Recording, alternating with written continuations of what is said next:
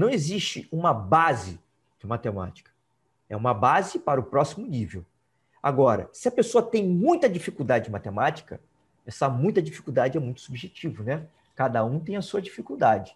Agora, se a pessoa tem dificuldade a ponto de não saber nem somar, nem subtrair, nem multiplicar, nem dividir, o que, que eu vou falar? Que ela não vai passar no Enem? Lógico que eu não vou falar isso. Ela pode passar, mesmo assim. Ela tem que acreditar. E ela tem que começar justamente por isso, onde ela não sabe.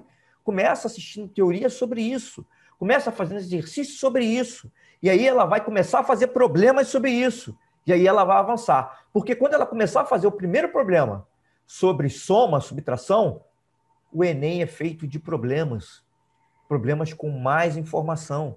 Se ela conseguir fazer exercícios, problemas bem mais simples assim, ela já vai estar evoluindo. A questão é não parar. E ela vai entender. Eu vou falar para você. Fazer 747 pontos no Enem não é nada difícil. Depois que saiu o TRI, é uma questão de estratégia. A estratégia conta muito.